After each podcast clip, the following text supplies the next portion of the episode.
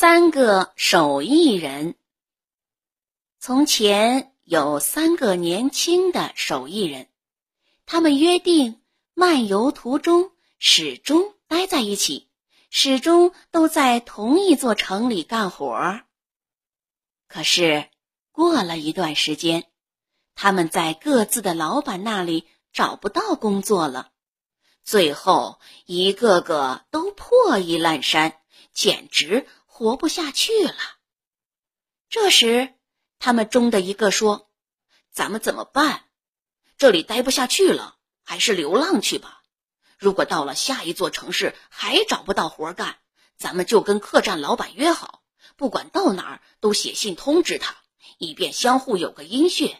然后咱们就各奔前程。”在另外两个看来，这也算是上策。商量好以后，他们便继续往前走。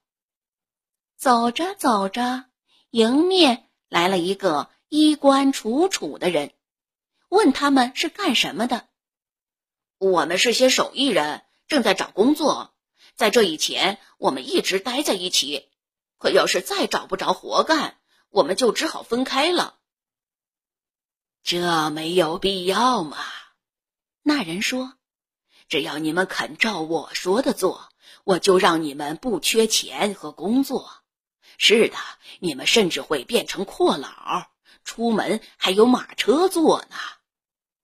一个手艺人回答：“如果不损害我们的灵魂，让他死后升不了天堂，我们愿意遵命。”不会的，我对你们才没兴趣呢。”那人说道。可是。另一个手艺人瞅了瞅这人的脚，发现一只是人脚，一只却是马蹄子，便不想理他的茬儿。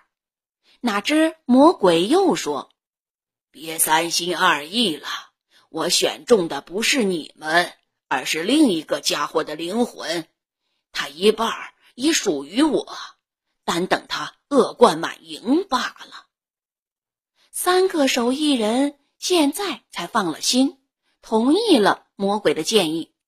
魔鬼便说出他的要求，就是无论对什么问题，第一个总得回答“我们三个一起”，第二个总回答“要钱”，第三个总回答“这就对了”。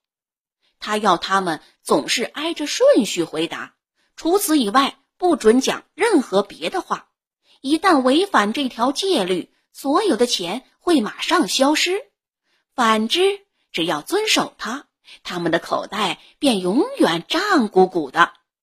而且一开始，他们能拿动多少，魔鬼就给他们多少钱，然后打发他们上城里的某一家旅馆去了。他们走进店门。老板便迎上了，问：“几位想吃点什么吗？”我们三个一起。第一个回答：“要钱。”第二个说：“啊，那是当然。”老板应道。第三个说：“这就对喽。”啊，不错，是对了。于是给他们送来了好吃的和好喝的，把他们服侍的十分周到。吃完饭该付钱了，老板送给第一个一份账单。他说：“我们三个一起。”第二个说：“要钱。”第三个说：“这就对喽。”这自然对。老板讲：“三个一起给钱，不给钱我可没东西招待呀。”然而。他们付的比他要的还多，其他客人见了都说：“这三个家伙准是疯了。”是的，他们是疯了。老板讲：“他们脑瓜是有点毛病。”就这样，三个手艺人在旅馆里住了一段时间，说的话仅仅只是：“我们三个一起要钱。”这就对了，只不过旅馆里的事情他们却看得清清楚楚，全都心里明白。一天，有个大商人带着许多钱来到店里，说道：“老板，请你替我把钱保管一下。这儿住着三个愚蠢的手艺人，他们没准儿会偷我的钱呢。”老板照办了。他在把商人的旅行袋搬进卧室去的时候，感觉出袋里装着沉甸甸的金子。到了半夜，他想所有人都睡着了，就和老婆一起摸进了富商的房间，用劈柴的斧头把人家给砍死了。行完凶，他俩又躺下睡觉。天亮后。店里闹开了，只见商人死在了床上，尸体泡在血泊中。客人们全聚在一起，老板便说：“这是那三个装疯的手艺人干的，除了他们，谁还干得出来呀？”客人们随声附和。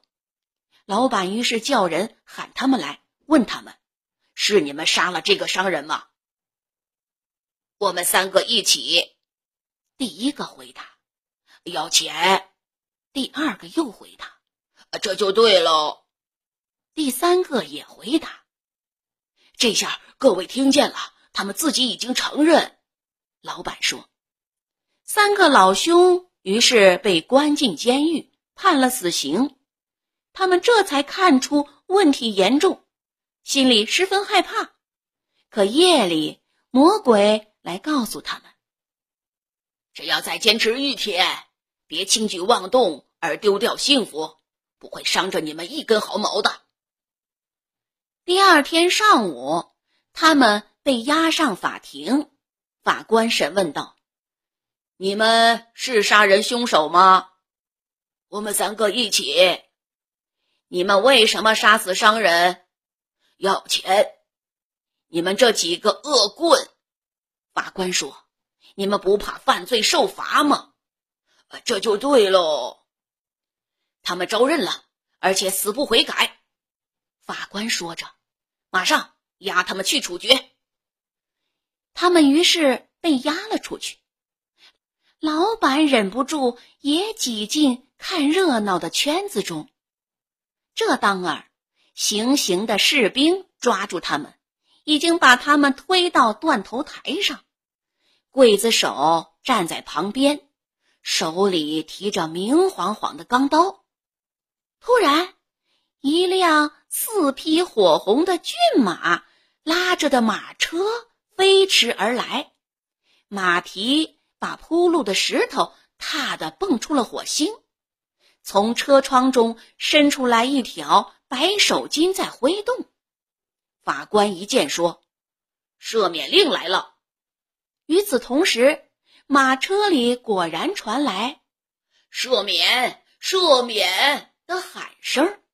接着，魔鬼变成了一个地位显赫、衣着华丽的大老爷，走下马车，说道：“你们三个是无辜的，你们现在可以自由讲话了，把你们所见所闻通通说出来吧。”于是，最年长的一个手艺人讲。我们没有杀死商人，杀人凶手就站在那边的人群中。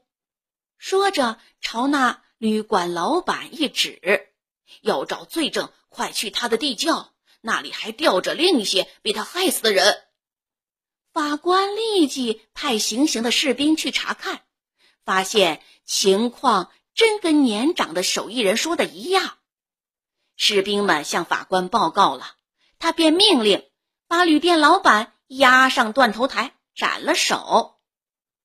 这时候，魔鬼对三个手艺人说：“哦，我想抓的灵魂已经抓到了，你们恢复了自由，钱呐也尽够一辈子用的。”